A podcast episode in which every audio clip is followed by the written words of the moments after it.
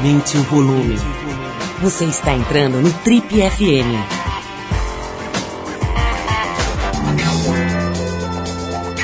Pois é, nosso convidado de hoje aqui no Trip FM é um ex-jogador de futebol argentino. É isso mesmo, só que agora ele é presidente no Brasil de uma das maiores empresas do mundo. Argentino, filho de um estivador e de uma costureira, ele era volante das categorias de base do Clube Atlético Huracan, time de alguma expressão no país que é fortemente, muito conhecido pela qualidade do seu futebol.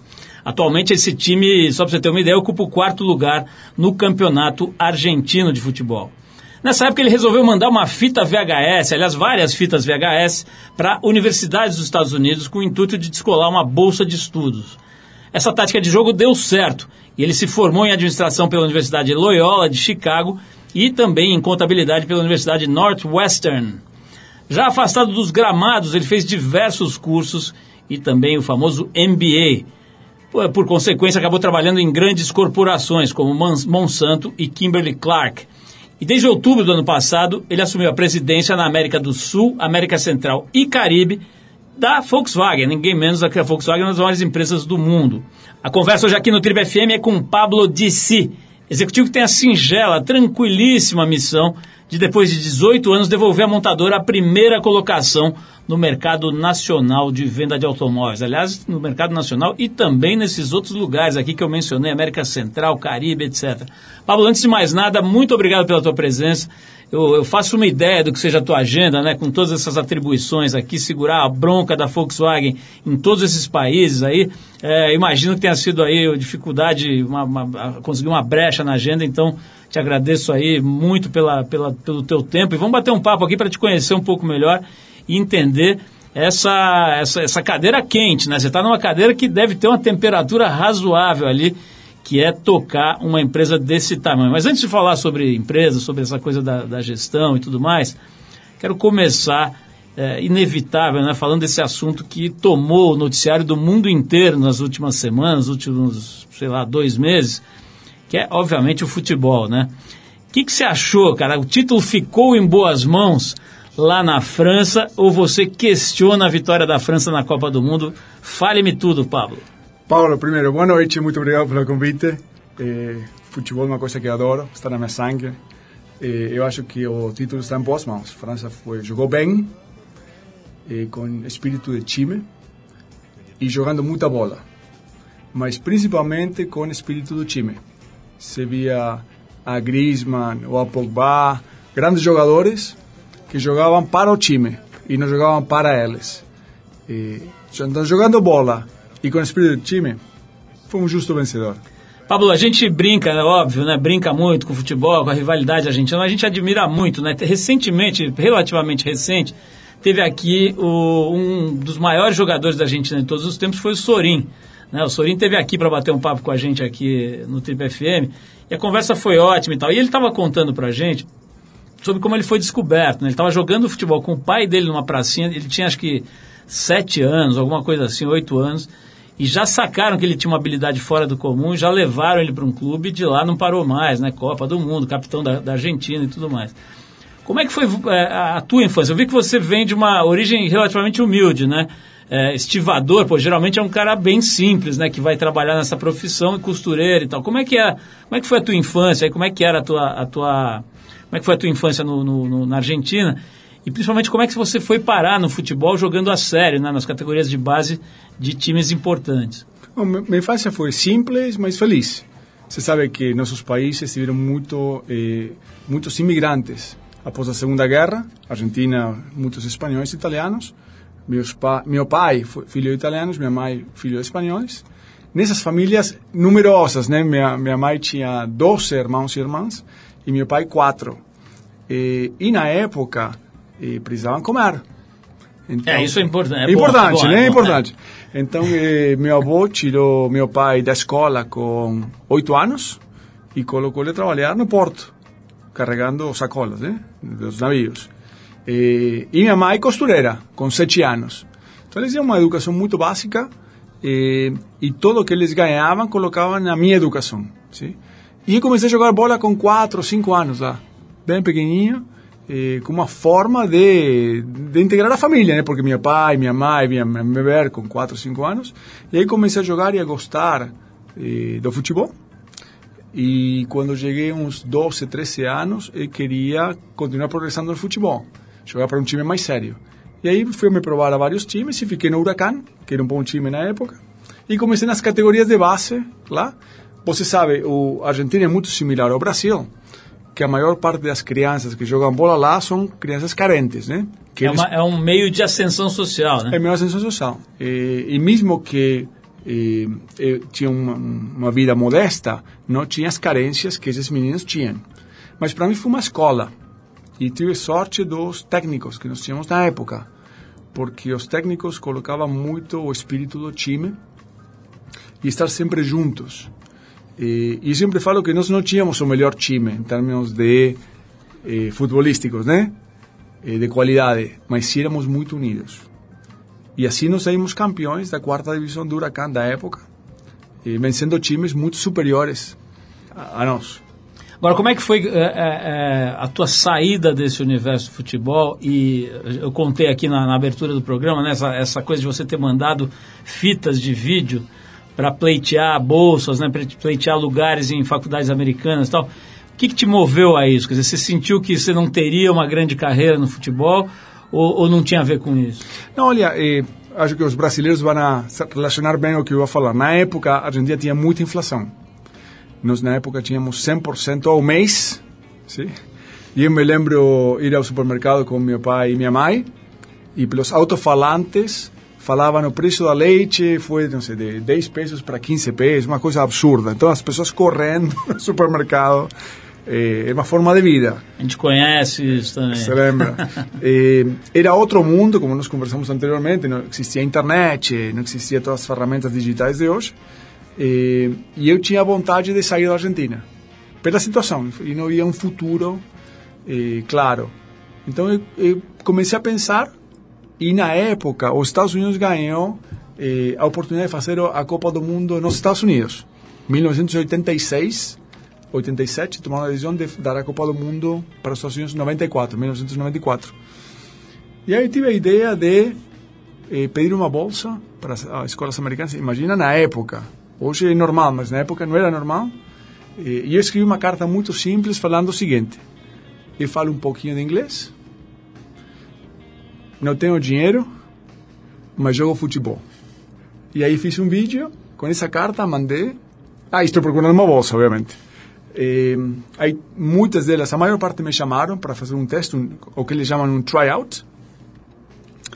E aí peguei um voo da Argentina, que já não existe mais essa aerolínea, que demorei quase dois dias para chegar a Miami, né? Porque iba eh, Buenos Aires, Córdoba, Salta, Jujuy, Bolívia, já, o leiteiro, né? É o famoso pinga-pinga. Pinga, pinga, o pinga, pinga. E, e aí entrei no estado da, da Flórida, New Orleans, fiz muitos estados até que cheguei a Chicago e, e me apaixonei pela cidade. Sim. Cidade muito fria, mas... eh, Que idade você estava nesse momento? 17 anos. Para você ter uma ideia, meus pais tiveram que assinar um, Autorização. uma autorização para saída, né? Porque eh, não, não podia viajar sozinho. E, e eu fui em outubro, final de outubro de 86. E geralmente, todo mundo me falava, olha, você vai de férias e regressa, né? E, e geralmente as universidades, quando dão bolsas, começam a partir de setembro. Então, meu plano era fazer um tryout, a prova, voltar para a Argentina e depois regressar no ano próximo. Essa é a minha ideia. E me encontrei com um técnico da Rumânia, que foi o técnico do Steaua de Bucareste, que na época jogava muita bola. E ele me viu jogar e falou: Olha, eu te dou a bolsa completa, mas você tem que ficar aqui e jogar o torneio de inverno. Então eu fiquei, já de outubro, já não voltei à Argentina, com 17 anos. Não passei Natal, rebelião com meus pais, e fiquei direitinho. Na época, Paulo, para fazer uma ligação pelo telefone custava 5 dólares com 50 centavos o minuto. Então imagina,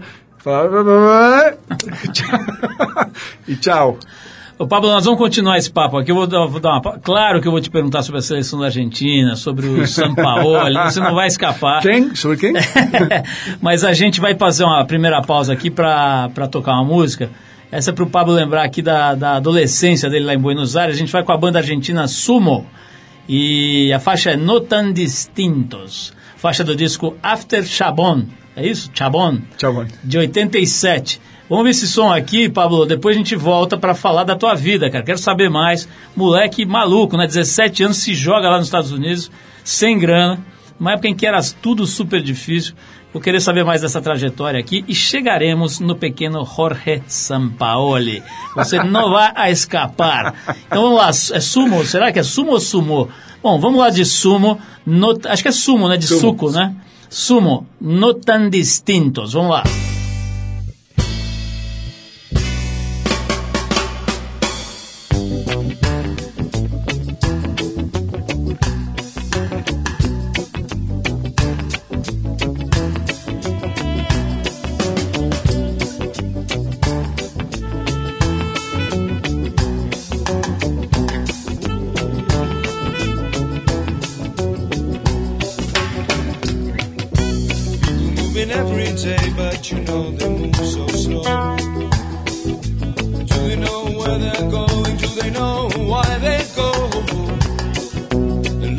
your book of rules and tell me what you see. Are you all that different? Are you just the same as me? Waiting for 1989. We don't want no more war. Waiting for 1989.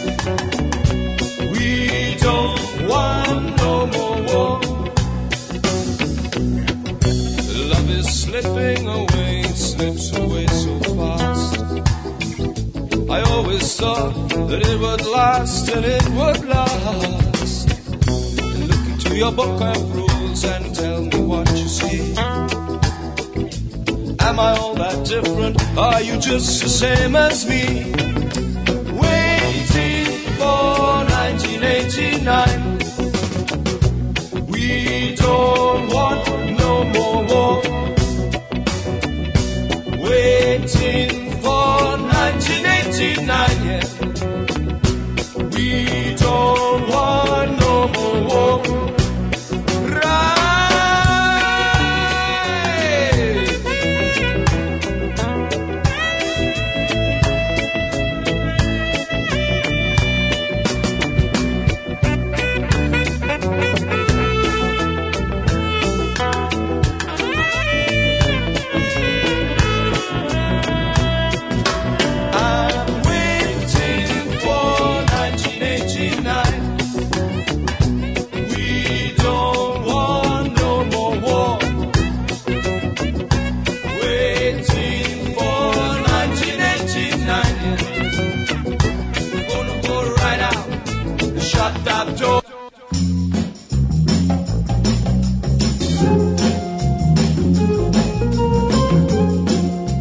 Legal, pessoal, estamos hoje recebendo aqui com muita honra no Trip FM o talk show da revista Trip, o Pablo Dissi. Ele tem 48 anos, foi jogador de futebol e hoje é nada menos do que presidente da Volkswagen aqui no Brasil, na América do Sul, América Central e Caribe. O cara toca Volkswagen em vários lugares do mundo e está contando aqui pra gente sobre a trajetória dele, né? Foi com 17 anos, se jogou no frio norte-americano e tal. Pablo, é, a gente parou aqui quando você chega lá nos Estados Unidos, moleque e tal, e é convidado para jogar futebol e é, consegue a tal da bolsa, né?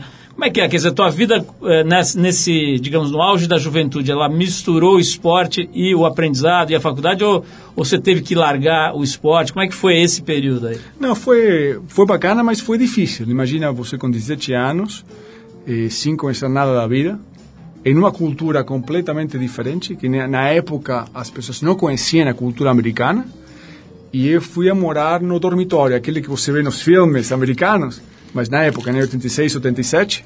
Então, para mim foi um aprendizado diário e também pensa que quando eu morava na Argentina ou aqui no Brasil, você está acostumado com pessoas do teu próprio país, né? Não, não, não tínhamos na época claro. tantos estrangeiros. O intercâmbio era muito menor. É menor, então eu comecei a conviver com pessoas de Laos, da Alemanha, da Inglaterra, de, do continente africano. Para mim foi um aprendizado único. E, e, muito difícil porque comecei a tomar decisões de vida com 17 anos e eu pensava sempre como meu pai ou minha mãe eh, quais são os valores que eles me ensinaram, né? Então foi difícil, mas por outro lado me fez mais forte. E eu, tre eu treinava das 6 horas da manhã até 8 da manhã e às 9 começava as aulas. Sim? Fiz isso por dois anos e depois, a, um dia, eu estava no, no dormitório da universidade e recebo uma carta da escola falando que eu tinha a possibilidade de ter uh, uma bolsa de estudos pelos meus graus, pelas minhas notas. Eu não entendia muito bem. Fui para lá e falei, olha, eu já tenho uma bolsa de estudos por jogar futebol. Não estou entendendo. Eles falaram, olha, você pode escolher agora. Você pode desejar de jogar futebol e ter a bolsa pelas notas que você tem. Mas aí o risco era que se minhas notas caíam, a bolsa acabava. Então não dormi por três, quatro noites e, e tomei a decisão de deixar de jogar futebol pela escola e focar nos estudos. Agora, Paulo, outra pergunta difícil para você, que é essa que não dá para não fazer. E, e, olha, a gente pode entrar no mesmo lugar para chorar aí, porque o Brasil também teve um desempenho bastante questionável nessa Copa. Mas a Argentina ficou ali que parecia barata tonta. Aliás, o Brasil também não foi muito diferente. O que, que você acha que aconteceu com essas grandes equipes, cara, em especial Argentina e Brasil, mas algumas outras, Itália, por exemplo, que nem se classificou? Dizer, tem muita, muita conversa, muita mesa redonda para que já discutiu isso, mas essa Copa foi uma Copa meio revolucionária, né? A história é. da Croácia, chegar lá no final, né? Com aquela raça, com aquelas figuras. O que, que você me diz, cara? O futebol mudou nesse nível, né? Que as grandes potências estão ficando meio de lado, a Argentina baratinada ali caiu fora cedo, o Brasil logo depois. O que está acontecendo com a gente, Pablo? Não, olha, a história da Argentina é um pouco diferente do Brasil, mais triste a da Argentina. Mas o que eu acho que hoje em dia já acabou ganhar um jogo pelo peso da camisa a quantidade de estrelas que você tem na tua camisa não vale nada. Todo mundo joga para valer. Então isso mudou drasticamente. E também o time, o, o, o, tipo de jogo de controlar a bola acabou também. Você viu que as transições da, da Copa do Mundo foram muito rápidas. Então aquele, aqueles times que, não, que, que demoravam a passar a bola e não tinham transições rápidas ficaram fora. Alemanha, Argentina. E a Argentina teve o, o caso que não tínhamos não tínhamos um técnico bom, porque o São Paulo já não é mais o técnico da Argentina. A união do time não era das melhores, não jogavam com espírito do time, então foi um milagre que a Argentina passou de, primeira fase, né? Foi um milagre. E acho que o Brasil foi um pouco diferente, porque Tite um grande técnico, jogaram, acho que o Brasil jogou muito bem, mas perdeu com um time como a Bélgica, que jogou muita bola também. Então acho que a diferença entre Argentina e Brasil é bem diferente. E o Neymar, qual é a sua opinião sobre o Neymar, que é outra polêmica gigantesca, né? Muita gente achando que é excessiva a cobrança, que é muita pressão, que o cara é moleque, que não sei o quê, e um monte de gente já virou piada internacional. Essa coisa de que é muito playboy, que só pensa nos dois cabeleireiros e que cai, só assoprar que ele já cai, enfim, um grande ator. Como é que é a tua visão, cara que conhece futebol mais do que, enfim, conhece futebol mais por dentro, o que, que você achou do desempenho do pequeno Ney? Olha, isso é de outra época, né? Então, para mim, o, esse negócio que... E não falou do Neymar, falou em geral. Aquele cara que leva um cabeleireiro, isso não existe. O cara que tem que jogar a bola está representando o país dele. Tem que ter um orgulho fantástico de poder representar a, a seleção e colocar 100%, 200% da vida dele. Eu, eu não concordo com, com, com essa forma de, de ser. Mas isso é de outra época, né, Paulo? Então, hoje em dia, eu acho que é mais normal levar o cabeleireiro e olhar o celular que, que colocar foco na bola. Ô, Pablo, vamos, vamos agora virar para um outro campo, cara, que é tão difícil quanto. Eu vou tocar mais uma música aqui Depois, na volta, eu vou virar para esse campo que talvez seja mais difícil ainda, que é o mundo corporativo, né, cara? Esse lugar está completamente do avesso, né? Eh, se a Copa do Mundo mostrou que o futebol está completamente do avesso e virando e, e se alterando, acho que a gente está vivendo uma transição no mundo do trabalho, nas relações das pessoas com o trabalho, na própria ideia de automóvel, né? Tudo isso, você sentou nessa cadeira aí, ela está pegando fogo. Vou querer saber disso. A gente vai para mais uma pausa musical, antes de voltar com o Pablo Dissi, que é o presidente da Volkswagen aqui no Brasil e em outros países. A gente vai aqui ouvir o Commodores. A faixa é Brick House, um clássico da Soul Music lançado em 77 naquele disco Zoom. Vamos então de música e daqui a pouquinho a gente volta com o Trip FM, hoje recebendo o Pablo Dissi, ex-jogador de futebol e atualmente presidente da Volkswagen no Brasil e em outros países. Vamos lá.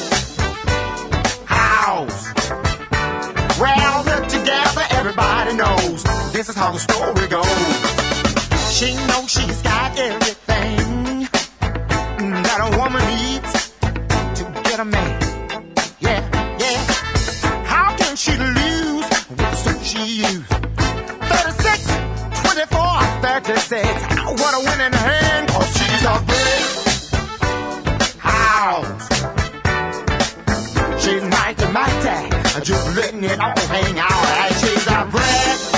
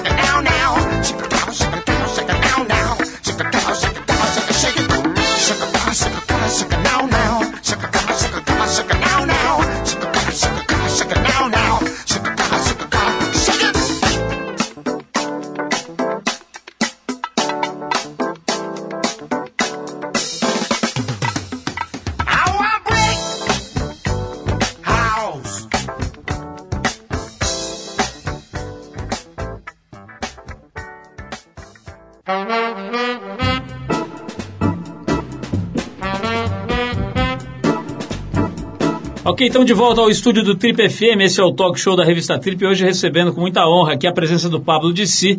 Ele é argentino, tem 48 anos e é presidente da Volkswagen na América Latina, exceto no México. É isso? Esse é um jeito de falar. Né? O cara é presidente. Quantos países são, Pablo? 29. Você é completamente louco, cara. Isso, isso é certeza. Vamos falar um pouquinho agora, brincadeiras à parte, cara. Você, eu estava falando aqui antes da gente tocar a música de como o ambiente corporativo, o ambiente dos negócios e do trabalho. Aliás, o mundo está né, tá completamente em transição, em revisão. Uhum. Tudo, né? Tem aquele Hariri né, que fala coisas incríveis sobre o que vai acontecer com com o trabalho, com a produção, com as profissões atualmente conhecidas, né? Assim, quem tem uh, um pingo de bom senso aí sabe que tudo está completamente do avesso. Então eu fico imaginando o que, que é hoje, por exemplo, volta e meia a gente, eh, a gente entrevista executivos, de, enfim, de alta patente aqui, a gente percebe, enfim, são pessoas muito preparadas, mas não adianta, se o cara for humano, ele está inseguro, está com medo e está angustiado. Pode ser quem for, que isso é um fato, uhum. né? Então, eu queria saber como é que um cara novo como você, 48 anos, pô, hoje é, é, é bastante novo, digamos. Como é que você encara, cara, essas. Você deve tomar um, 400 mil decisões por minuto, né? Uhum. As pessoas te acessando de tudo que é lado, é, 20 e tantos países para decidir coisas. Quer dizer, como é que fica, por exemplo, a saúde física e mental de alguém que está submetido a esse nível de pressão, né? Queria começar por aí. Não, não é não é muito fácil de enlouquecer numa cadeira dessa, Paulo? Então, Paulo, o, o primeiro que eu aprendi na, na minha carreira, e muito na escola amer, americana, é que para você dar teu melhor, você tem que estar bem com você mesmo. E principalmente com tua saúde. Então eu faço muito esporte. Então eu acordo muito cedo, 5 horas, 5 horas e meia da manhã. E hoje, por exemplo, eu corri uma hora antes de ir para o trabalho. Então, uma forma, cada um tem sua forma de lidar com a vida, né? Pode ser ler um livro. Imagina que vai um monte de gerente correndo atrás de você. Com... não, não, não, não, não, não. Um, formulários assim para você não, assinar. Então, então eh, eh, eu faço muito esporte e uma forma de lidar com isso, né? E estar bem comigo mesmo. E outra, outra, outro ponto importante é você ter um bom time, unido e talentoso, porque se eu quiser tomar todas as decisões, eu vou ficar 48 horas por dia, não 24, 48 horas por dia. Então aí está eh, a inteligência emocional, emocional de poder escolher um bom time e delegar com objetivos já traçados, né? Então o importante é concordar em quais são os objetivos da empresa, sim?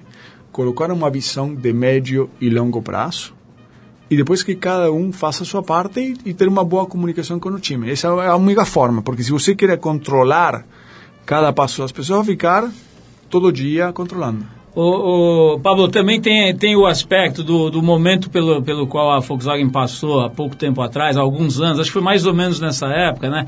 Aquele escândalo gigantesco, né? De mentiras e de, Isso. enfim, de, de, escondendo fatos graves, né? Adulterando dados, etc. Foi um negócio muito sério. Uhum. Eu, como apaixonado pela marca, inclusive, fiquei bastante... É como se tivesse alguém que você gosta muito tivesse te decepcionado, de feito uhum. alguma... pisado na bola, né? É, acho que não dá para a gente conversar com, com alguém que representa essa empresa sem tocar nesse assunto. Né? Aliás, infelizmente, né, boa parte das grandes corporações do mundo estão se vendo pegas de calça curta ali, com alguma boca na botija, alguma situação, digamos, é, heterodoxa, para dizer uhum. o mínimo. Né? Como é que é para um executivo do seu porte, né, que está hoje à frente dessa empresa em mais de 20 países, como é que o grupo está lidando com essa pisada na bola, com esse erro muito sério? Né? Como é que se reconstrói uma reputação, se reconstrói um negócio depois que acontece um episódio como esse? Olha, eu acho que a Volkswagen, como grupo mundial, trabalhou de uma forma muito séria e profissional. Então, o primeiro é você falar: nós erramos, fizemos uma coisa errada e as pessoas responsáveis têm que pagar por isto. Então, é um processo eh, que está acontecendo em diferentes países e, e acho que a Volkswagen fez de uma forma muito transparente e colaborando com a justiça americana, alemã, brasileira, argentina, etc. Cada país tem sua, suas normas e tem que seguir a, a lei. E, e, o que aconteceu no nosso grupo foi muito interessante, porque eh, com essa mudança cultural, eh, mexeu com o presidente e com a maior parte do Conselho Mundial. E muitas das decisões que foram tomadas a partir desse momento, estão impactando positivamente o grupo Volkswagen. Então, por exemplo, eh, há três anos atrás, nós determinamos de, eh, de ter uma visão de ser os líderes em mobilidade elétrica e autônoma. Isso foi após o escândalo do diesel. Eu não tenho certeza que isso hubiese acontecido sem essa crise. Então, eu não estou falando de jeito nenhum que a crise foi positiva. Então, não me entenda mal. Mas reconhecer o erro e refundar a empresa, eu acho que está sendo muito positivo. Pablo, vamos falar um pouquinho de um assunto que eu sempre falo com os executivos que eu entrevisto. Eu volto e meia menciono esse livro. É um livro cujo nome eu não lembro mais, mas lembro da autora, uma das autoras, né, um dos autores é a Betânia Tanuri, que é uma consultora bastante conhecida aí na área de, de recursos humanos, etc. Ela escreveu um livro, aliás, acho que eu lembro o nome, é, é Sucesso e Infelicidade, que é uma grande pesquisa com, sei lá, se eu não me engano, eram mil é, executivos de alta patente, assim, de alta diretoria, presidentes, etc., que foram entrevistados, não sei se eram mil, mas enfim, uma quantidade grande, foram entrevistados com a condição de sigilo, né, de sigilo total. É, então você não tem a identidade da pessoa, mas você tem o relato dá um relato muito sincero, né, já que estava em condição de, de anonimato. E o livro, cara, é um sofrimento só, é uma desgraça, assim. Você vê relatos de angústias terríveis, de muito arrependimento, de muita muita tristeza mesmo, né? Assim, você vê muito é, é muito recorrente o discurso de que, puta, eu não, eu não tive tempo para as minhas relações afetivas mais importantes, eu não vi meus filhos crescerem, eu descuidei do meu casamento, eu não vi meu, não fui no enterro do meu pai. Coisas assim horrorosas, muito ligadas a um excesso, uma sobrecarga desumana que acaba, é, de alguma maneira, caindo sobre os ombros uhum. dos profissionais aí, dos executivos, dos caras que têm que tocar o barco, né? Você sente algum tipo de frustração ou de angústia ou de coisa desse tipo? Como é que você tem feito, cara, para desempenhar, atingir as metas que devem ser muito puxadas e tudo? E não deixar de ser gente, né, cara? Não deixar de ter vida, de, sei lá, de ficar com filho, de ir no cinema, de né, de dar uma respirada, de não fazer nada, inclusive, né, que é uma arte muito importante. Como é que é, cara, a sua, a sua vida nesse sentido? Olha, primeiro vou te contar um dos aprendizados quando cheguei aqui no Brasil no ano 2000, da cultura brasileira, que é estar bem com a vida. Então, qualquer que seja a tua decisão, você tem que estar bem com a tua decisão. E eu, quando decidi sair da Argentina, com 16 anos, eu paguei um preço muito alto de não estar com meus pais e com minha família. Então eu passei por isso muito antes de entrar no mundo executivo. Sim? Mas eu faço com prazer eh, meu trabalho. Eu, eu, sou um apaixonado pelo meu trabalho eh, e, obviamente, tem algumas coisas que eu ganho e outras coisas que eu perco. E eu sou consciente eh, desse balanço. Agora, é uma decisão minha e eu tenho que estar bem com a vida, né? Se, se eu não gostaria de fazer meu trabalho, eu posso não fazer e passar mais tempo com, com outras pessoas, mas não ter a vida executiva. Então, esse balanço é importante saber quem que uno é e estar bem com suas próprias decisões. Pablo, a gente já volta, eu vou fazer mais uma pausa para tocar aqui mais uma música.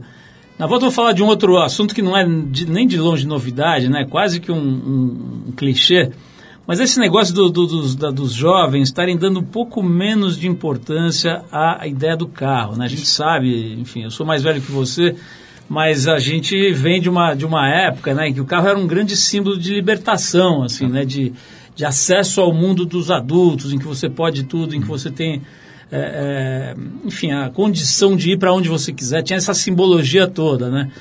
E parece que está deixando de ter, eu quero te ouvir sobre isso, certamente também é outro assunto que está na sua pauta. A gente vai parar um pouquinho para ouvir mais uma música. Essa aqui, é, como é que é a banda de Filadélfia, chamada Low Cut Connie. É, a faixa é Rio, que é do primeiro disco dessa banda chamado Get Out the Lotion, de 2011.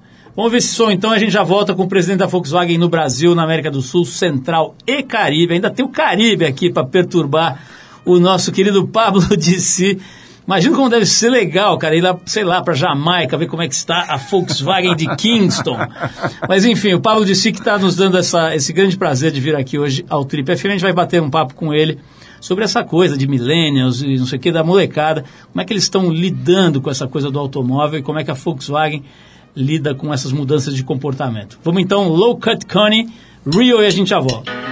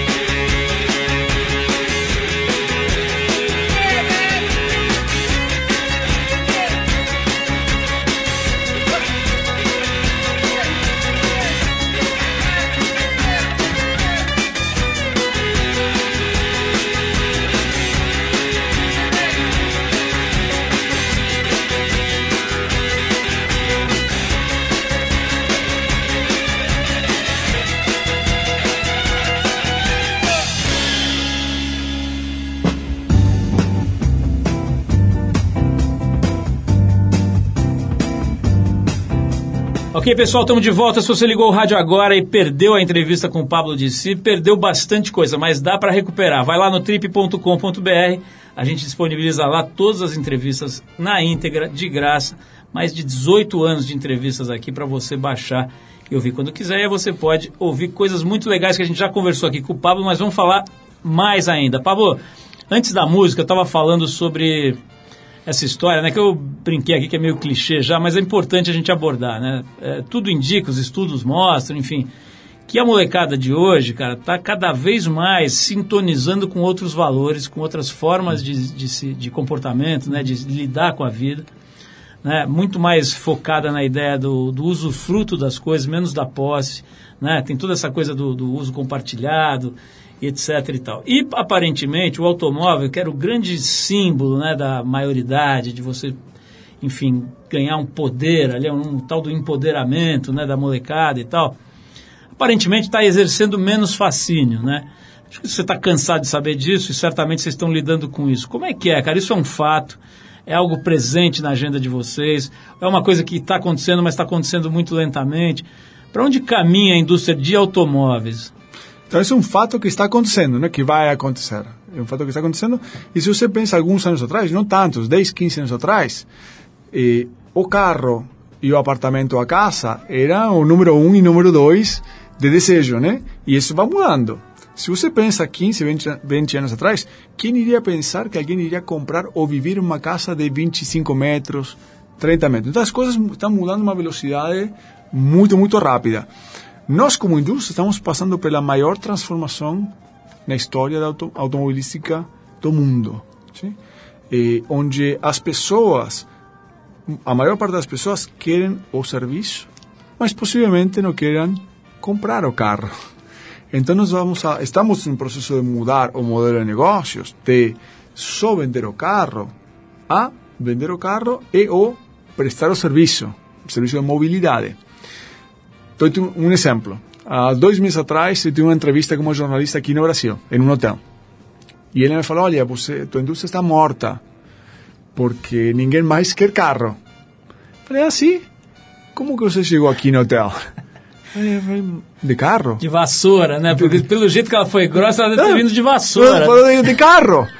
ah, mas o carro não é meu. Sim, mas alguém comprou o carro, né? Então, o, o, o conceito da mobilidade vai continuar existindo, a necessidade continua existindo. Só que quem compra o carro pode ser uma empresa, pode ser alguém que gosta de prestar o serviço, como um Uber ou um Loftis ou uma dessas empresas, e quando chegue o carro autônomo, aí sim vai mudar de vez. E vai chegar muito mais cedo do que nós imaginamos. Ô, Pablo, eu tenho visto aí no mundo dos recursos humanos, né, também está em total transição, né? A própria ideia do headhunter está sendo muito questionada, né? Hoje se usa se usa essas redes sociais para estudar o perfil de um de uma pessoa, de um candidato a uma vaga. A própria ideia de emprego está sendo revista também. Ou seja, está tudo de perna para o ar, né? Mas a minha pergunta é a seguinte: eu estou vendo aqui no teu currículo que você estudou administração na Loyola, né, de Chicago, e depois contabilidade, aí você fez dois, duas faculdades, né? E duas bastante ligadas ao mundo das decisões, das exatas, digamos assim, né? Agora, você falou de uma coisa que é cada vez mais importante né, na, na escolha das pessoas para liderar processo, que é a inteligência emocional. Né? Você falou da, da importância disso. Uhum. Como é que é, cara? Um cara com essa formação tão técnica, tão ligada às exatas, de onde vem esse lado mais humano que, que aparentemente você, você também tem bastante desenvolvido? Olha, quando eu falo nas entrevistas, eu sempre falo que o que, com o que, que mais aprendi não foi na escola nos Estados Unidos. Foi na época do huracão, quando jogava bola. Porque aí eram pessoas necessitadas que tinham um, um objetivo único, que era ser campeão, com recursos limitados e não tínhamos as, as maiores competências, ou seja, tinham meninos que jogavam muito mais bola do que nós. Então, os maiores aprendizados da minha vida foram de lá. Eu aplico eles na empresa. Por exemplo, olhar as pessoas nos olhos, cumprimentar as pessoas, conversar com a maior quantidade de pessoas de diferentes áreas. A empresa alemã é muito focada em processos e muito em silos, como departamentos. E eu gosto de trabalhar de forma transversal, que todas as áreas estejam integradas. E isso eu peguei com o futebol e o espírito do time. Sim?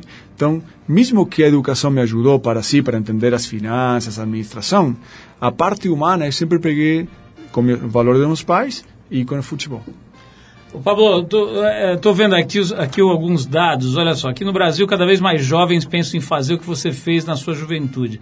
Eu tenho aqui, ó, sair do país para buscar um futuro melhor, 62% dos jovens entre 16 e 24 anos afirmam isso, que querem sair do país procurando um futuro melhor. Isso é uma pesquisa recente do Datafolha.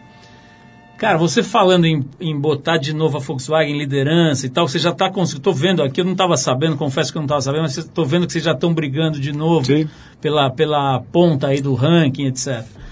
É, Cara, no momento em que o Brasil está tão bagunçado, né, do ponto de vista político e econômico, é, e que você tem um ambiente jurídico também bastante né, tenso, digamos, como é que é comandar uma, uma corporação desse tamanho, cara, quando os fatores, os chamados fatores exógenos, né, estão tão, tão chacoalhados, tão mexidos, né?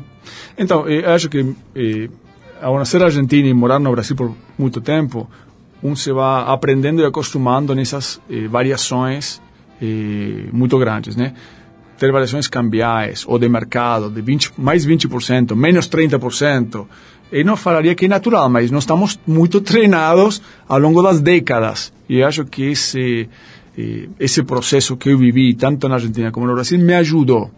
E o importante, quando você tem essas, essas mudanças tão grandes, é manter a calma eu estive numa entrevista na Argentina três semanas atrás, onde me fizeram a mesma pergunta e, falei, olha, primeiro que eu vou fazer é manter a calma e falar com os concessionários e ver o fluxo de loja, a ver como, como pensam os consumidores. Como você vai manter a calma se o peso foi de 20 para 28? Falei, olha, o que, que eu vou fazer? Calma, precisamos entender que decante, que cai um pouco o nível de estresse, nós temos aqui na Argentina 8 mil funcionários, aqui 14 mil funcionários. Temos que pensar e tomar decisões de acordo eh, com o que atravessa o país. Por exemplo, o mercado agora está eh, aumentando ¿sí? de, de automóveis. Mas com essa eleição que vai acontecer agora no Brasil nos próximos meses, eu acho que vamos a ter muita inestabilidade. Então nós temos que estar preparados em nossa empresa ou aumentar ainda mais o ritmo de produção ou reduzir o, o- o ritmo de produção. Na Argentina, nós vimos isso dois meses atrás e já começamos a reduzir o nível de produção do Brasil para a Argentina. Então, quando você já é treinado nesse ambiente, você precisa ter um pouco de visão lá na frente e tomar decisões. Algumas vezes você vai acertar, outras não. Mas no conjunto, acho que a a Volkswagen está tomando decisões certas em um ambiente que é inestável. Pablo, eu vou ter que terminar aqui. Eu quero te agradecer muito a presença aqui. Adorei o papo. Muito legal conhecer o teu jeito de olhar para o mundo aí. Acho que, enfim, é, essa- esse movimento, como você falou, né? De uma espécie de refundação aí da Volkswagen depois daquele, daquele escândalo, daqueles problemas todos. Acho que está gerando assim uma nova mentalidade. Né? Acho que estou entendendo aí que você representa um pouco esse outro olhar, né? Então, parabéns aí, boa sorte na tua trajetória. Parabéns pela trajetória até aqui, que não é brincadeira, né? Que você já fez de coisa. Além de tudo, joga bem futebol ainda. Qual a tua posição? Volante central. Volante central. E olha, a, a próxima semana temos lançamento de Gol Voyage em nossa fábrica de Taubaté e nós estamos já organizando um jogo de futebol com os funcionários lá e vamos ter uma bola lá. Maravilha, Paulo. Quero, vou, pô, se eu puder, vou lá ver, vou lá assistir, tirar umas fotos lá que vai ser legal. Venha jogar, não assistir. Não, jogar não, jogar não. Acho, acho uma coisa, coisa muito importante do ser humano é ter noção das suas limitações. ô, ô, Pablo, eu quero agradecer demais aqui a tua presença, foi muito gostoso bater esse papo.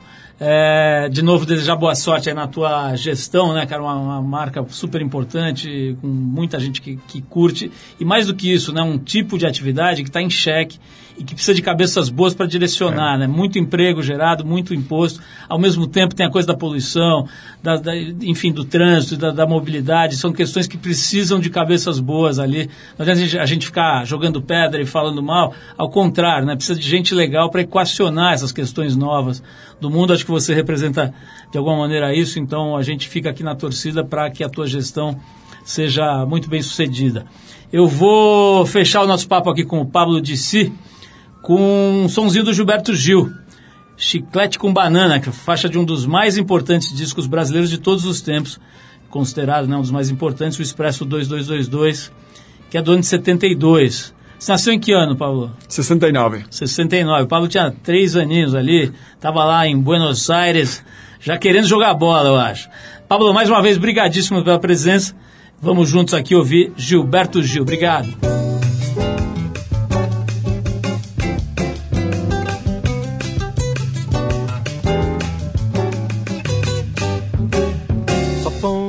Bebop no meu samba quando o tio Sam pegar no tamborim.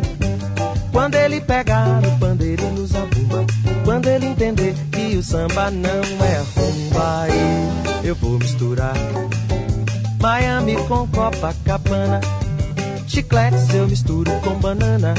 E o meu samba vai ficar assim. Badoqueiro, rero, baco, tiga, papá. Beiro, beiro, beiro, bam, papá. Beiro, beiro, beiro, bam. Quero ver a grande confusão. Babanama, oh, nena, mel, amabop. É o samba rock, meu irmão. Mas em compensação, quero ver o bugue, o de pandeiro e violão. Quero ver o tio Sam de frigideira numa batucada brasileira. Quero ver o tio Sam de frigideira numa batucada brasileira. Babo do gapapá, dedo do bapapá, pé da papapá, pau, piba. Quero ver a grande confusão, dedo do baragumama, meira, gumam, e agumama, meira, gumam, e. É o samba rock, meu irmão.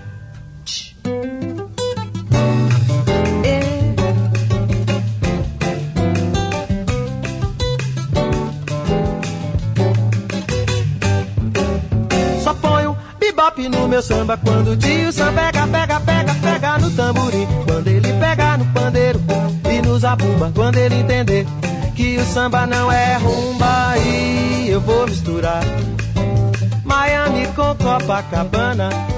Chicletes eu misturo com banana e o meu samba vai ficar assim. Badoguero, ba, ba, Baba, babê, babá, grande confusão. Bado, babá, peado. Barabo, babá, beram, bambá, beram, bambá, pe, papá. É o samba rock, meu irmão. É, mas em compensação, quero ver o bugue-ugue de pandeiro e violão. Quero ver o tio Sam de frigideira numa batucada brasileira. Quero ver o tio Sam de frigideira numa batucada brasileira. Vamos lá, Iga. Ah, mababa, bababa, bababa. Hum, quero ver a grande confusão. Babida, babê, babapio. Ih, Maria, é o samba rock, meu irmão. Ah.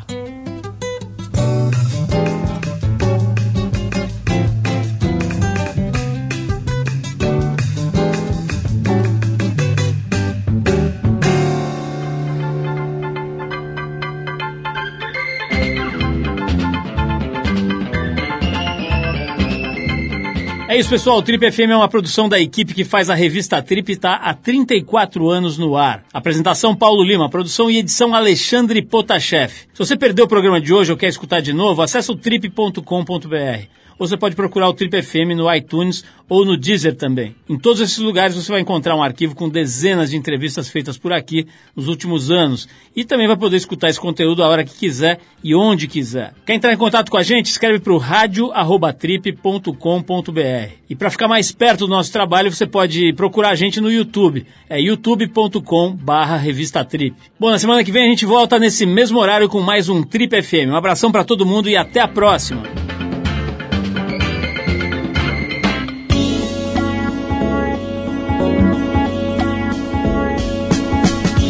Você ouviu Trip FM.